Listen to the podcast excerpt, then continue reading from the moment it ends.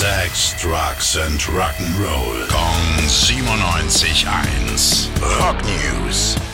Ja, hi Billy, guten Morgen. Wie geht's dir denn heute so? Ja, ganz gut. Jetzt bist ja du im Studio.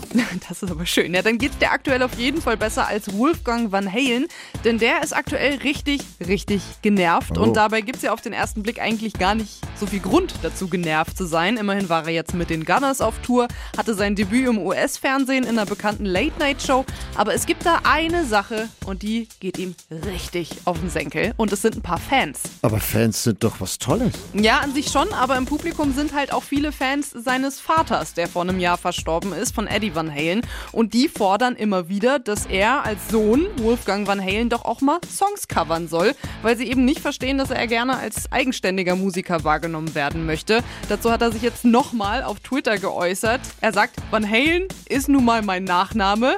Das heißt aber nicht, dass er verpflichtet dazu sei, auch die Songs der Band zu spielen. Na, das wird schon noch. So große Fußstapfen wollen ja auch erstmal gefüllt werden. Dann ein schönes Wochenende, Saskia. Was machst du so? Ja, danke. Was ich mache und was vielleicht auch ihr machen könnt, darüber würde ich sagen, sprechen wir beide später nochmal. Um dreiviertel zehn komme ich nochmal ins Studio und verrat's euch dann. Okay, bis dann. Bis dann. Rock News. Sex, Drugs and Rock'n'Roll. Kong 97.1. Frankens Classic Rocksender.